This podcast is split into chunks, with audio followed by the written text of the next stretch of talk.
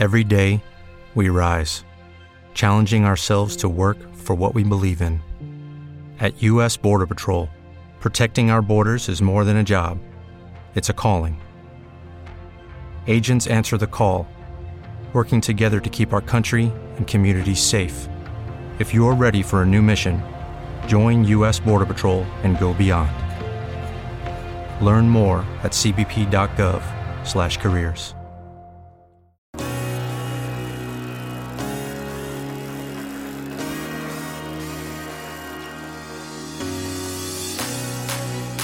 biciescapa.com, la tienda líder de ciclismo en España. Bienvenidos a Biciescapa Podcast, tu podcast de ciclismo. Presenta Joan Prats. ¿Qué tal? ¿Cómo estáis? Muy buenas. Bienvenidos un día más a Biciescapa Podcast con el resumen de la etapa vigésima, la penúltima etapa del Giro de Italia. Y podemos decir que esto se ha acabado, se ha terminado y que está sentenciado y en una etapa que, bueno, a la parte final solo faltaría, sí que es verdad que ha tenido movimiento y ha tenido sorpresas con, ese Carapaz eh, diciendo adiós al Giro de Italia y que no es poco. Eh, mirando un poco al landismo, pues ha sido un poco una jornada decepcionante. ¿eh? Un poquito, yo creo que esa sería la, la palabra. Vamos por partes. Lo más importante.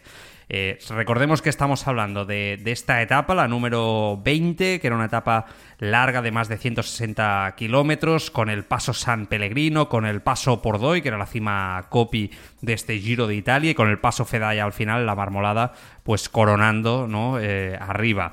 Mm, una etapa ah, importantísima, una etapa muy, muy importante, una etapa grande, ¿eh? una etapa de las que, pues como decimos, eh, bueno, pues de altísima montaña y una etapa donde Mikel Landa, a priori, lo decíamos ayer, podía mover la carrera en base precisamente a, hacer un ataque lejano para recuperar ese minuto, probarlo. Tenía, yo creo, el suficientemente tiempo ya con el, con el podium ¿no? ganado para que no tuviera ningún tipo de, problema. Por lo tanto, bueno, yo creo que todo hacía pensar ¿no? que esta etapa podía, podía llevarnos a un espectáculo, o no, porque había otra parte de nosotros eh, que era escéptica, ¿no? Un poquito lo que hemos ido comentando aquí en el podcast, teniendo en cuenta un poco la, la, la realidad, ¿no? De este Giro de Italia que ha sido muy conservador. Precisamente yo creo que ese conservadurismo ha acabado marcando a Richard Carapaz, ¿no? Lo habíamos dicho aquí también yo lo decía, a Carapaz no se le ve del todo bien. Normalmente Carapaz cuando está bien es una persona que prueba, que, es muy valiente, que le gusta sentenciar,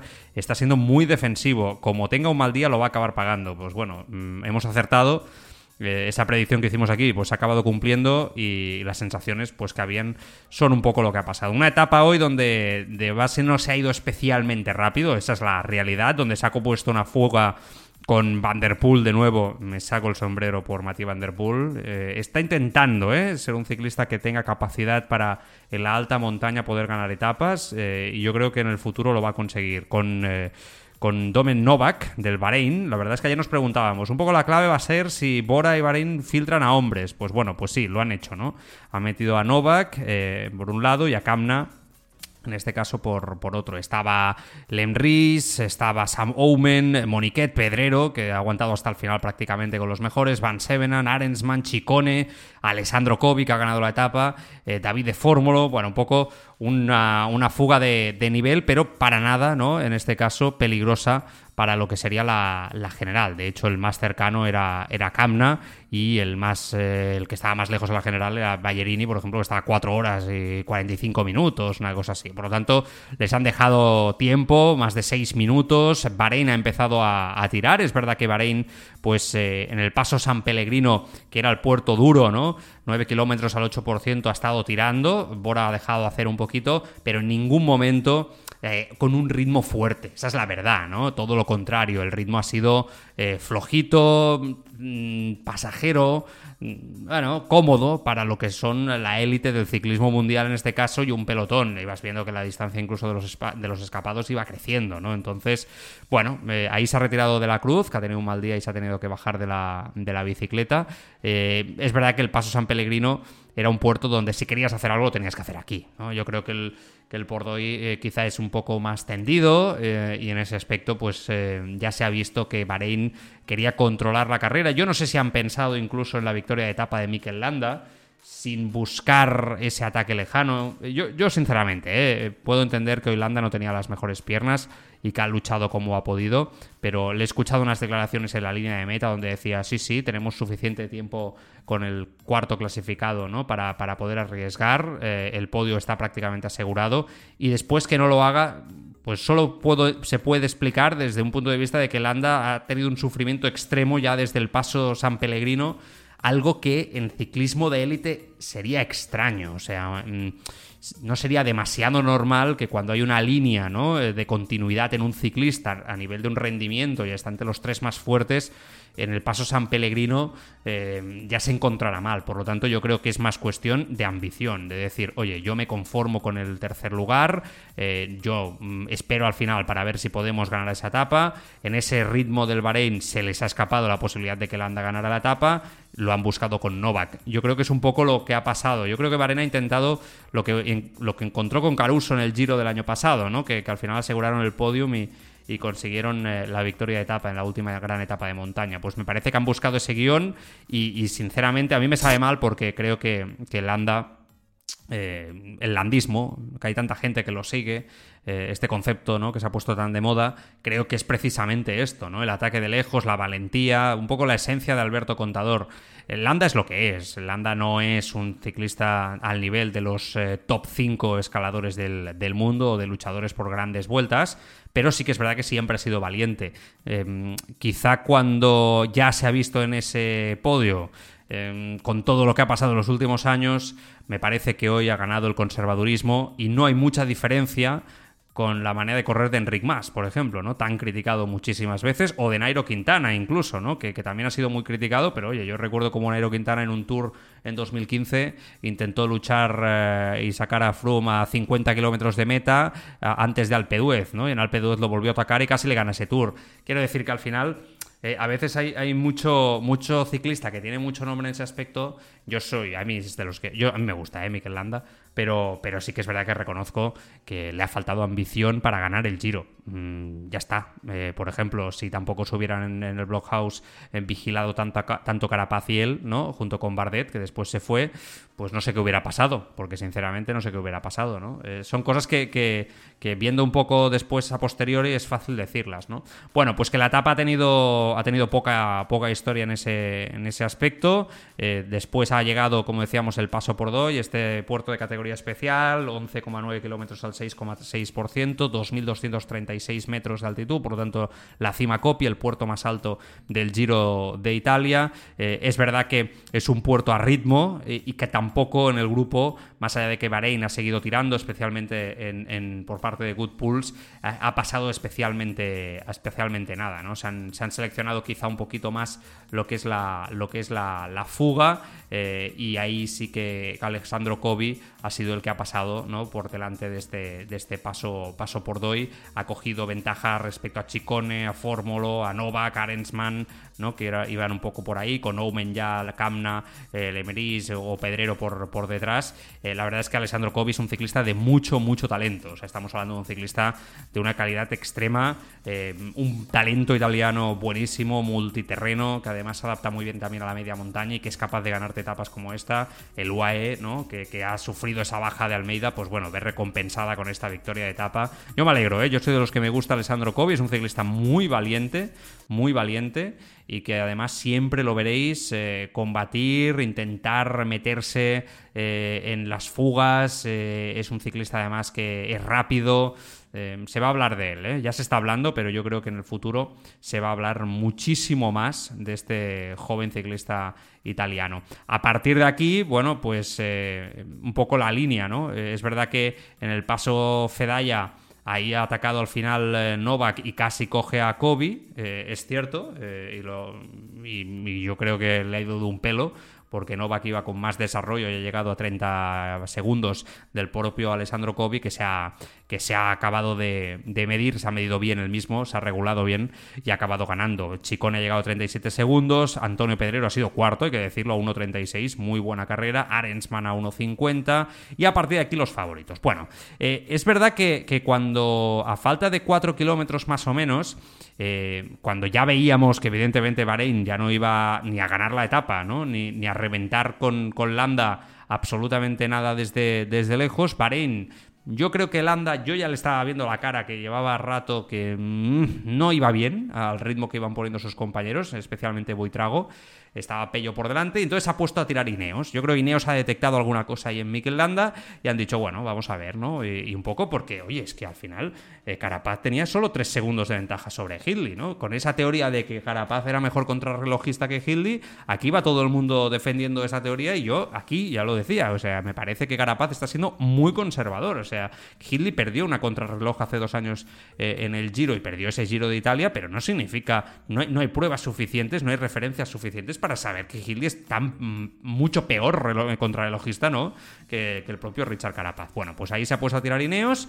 Eh, Carapaz ha tirado tímidamente, eh, ha respondido rápidamente el propio, el propio y se han encontrado con Kamna. Entonces Kamna, que estaba en la fuga, lo han frenado. O sea, táctica perfecta del Bora. Yo creo que lo que ha pasado hoy también es una gran recompensa para el equipo más valiente de este, de este Giro de Italia. Lo digo de verdad. Ha sido eh, un equipazo que además en un año, de un año para otro ha reconvertido su capacidad y su objetivo, su forma de correr, pasando a disputar grandes vueltas y alta montaña. Y me quito el sombrero hacia el Bora, que además el día de su perga fue quien revolucionó la carrera. Chapó, chapó. Y se lo merece Hindley.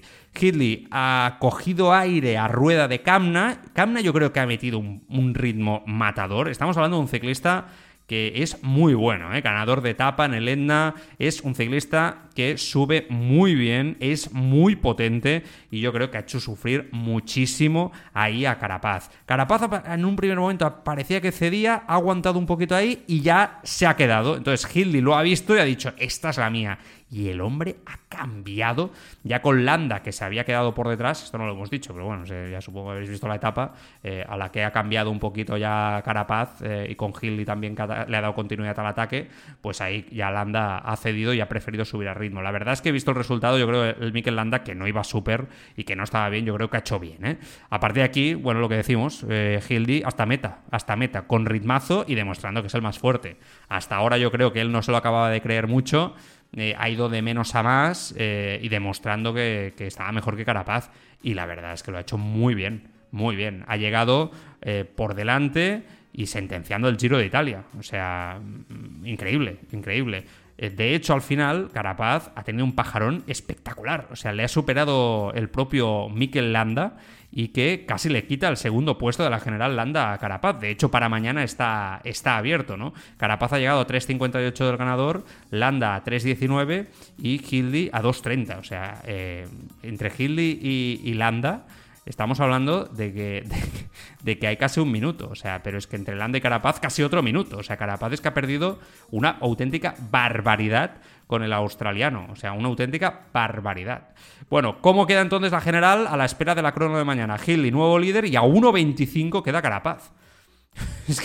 es brutal, o sea, a 1.25 Landa tercero a 1.51 tiene opciones. Si Carapaz llega tan justo, Landa es ambicioso, yo creo que Landa es peor contrarrelojista que Carapaz, pero vamos, no es imposible. Vamos a ver porque Carapaz se la ha visto muy vacío hoy. Y es un ciclista, lo veníamos diciendo, lo vuelvo a decir, que mm, cuando tiene piernas normalmente arriesga, es valiente. Era raro que no se moviera mucho más de lo que lo estaba haciendo. Mikel anda tercero, eh, como decimos, a 1.51.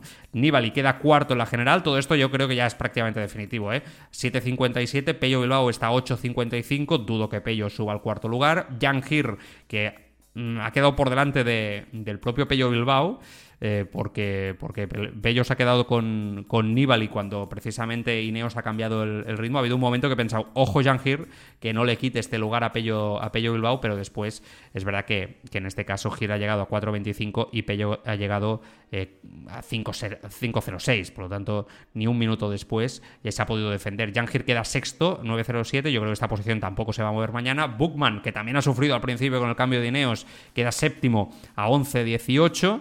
Yo creo que tampoco se va a mover en esta séptima plaza. Pozzo Vivo, gran defensa del top 10, octavo a 16.04. Viene el Intermarché, ¿eh? qué gran giro de Italia el Intermarché, ¿eh? con, eh, con esta, esta, doble posición en el, en el top 10. Vamos, yo creo que es una, grandísima, una grandísima actuación.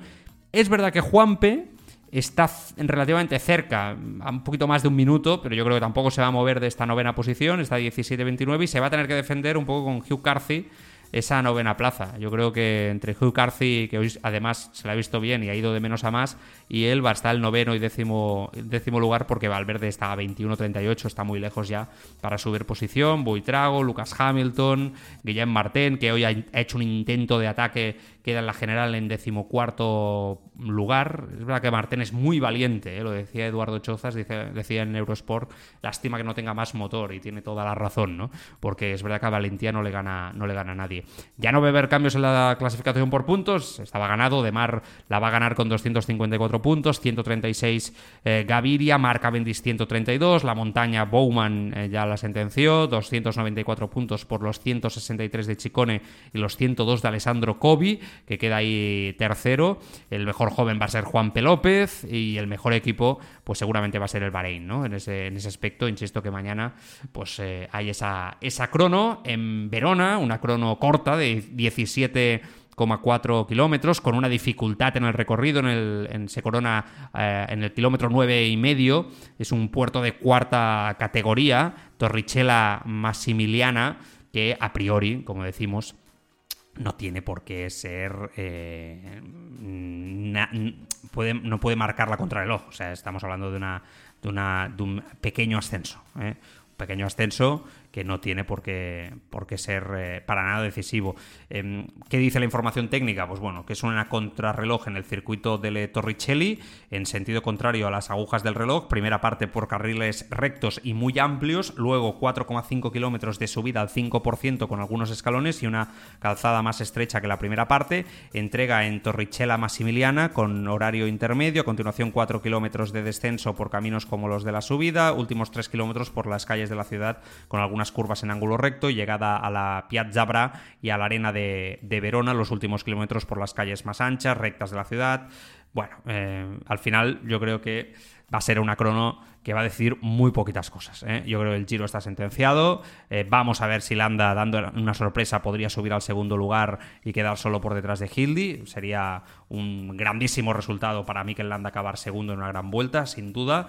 Y me alegro mucho por Jane Hildy, lo, lo, dicho. Nosotros mañana no haremos resumen de la etapa porque ya el lunes tenemos programa largo, como es habitual, todos los, lunes en Biciescaba Podcast y ahí ya analizaremos con todos los tertulianos y ah, mirando un poquito también ya Criterium de Ufiné porque vamos a hablar con eh, un director de equipo del startup. Eh. De hecho, con el director que entrena con Chris Froome. Vamos a hablar el próximo lunes y nos va a explicar cómo está Chris Froome de cara a este Criterium Dauphiné y cómo llega para el Tour de Francia. ¿no? Eh, si realmente, cuáles son las expectativas del que en su día fue eh, el gran favorito para ganar el Tour de Francia. Tiene cuatro, eh, de hecho. Bueno, eh, volvemos el lunes.